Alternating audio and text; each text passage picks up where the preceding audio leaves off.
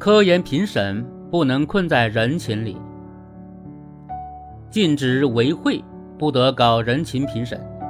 五月二十四日，国家自然科学基金项目评审请托行为禁止清单对科研人员、依托单位、评审专家、自然科学基金委工作人员等四方主体集中明确提出二十四个不准。相关负责人表示，打招呼情节特别严重的。相关人员将永久取消科学基金项目申请资格。对打招呼、亮红灯、敲警钟，确中了科研人员的重要关切。打招呼现象由来已久，甚至成了一种潜规则。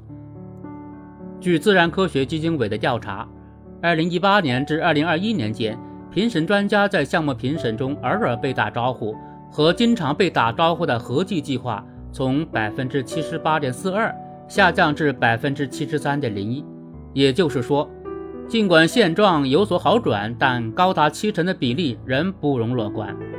然而，项目评审公正是否事关科研大局，最应保持初心的学术场岂容圈子文化盛行，公关变公关？需要强调的是，学术场中的打招呼不只不只是单纯的走关系。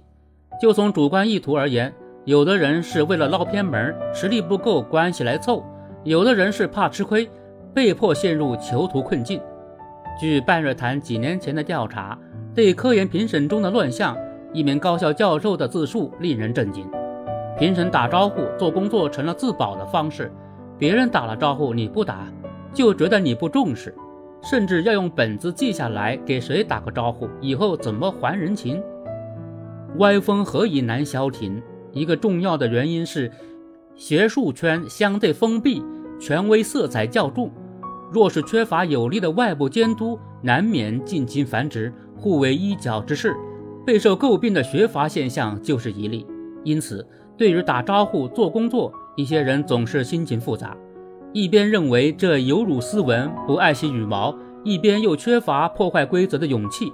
最终只能选择睁一只眼闭一只眼。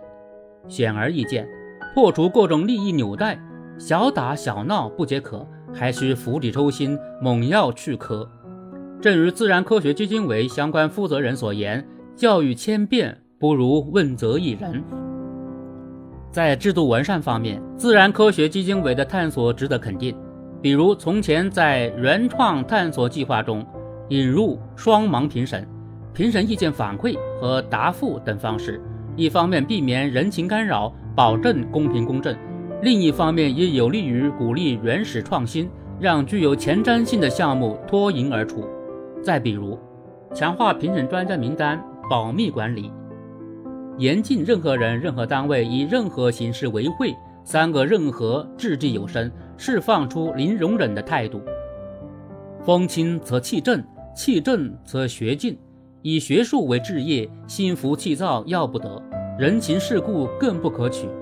还科研一片净土，有必要重提一个基本的常识：唯才是举，能者居之。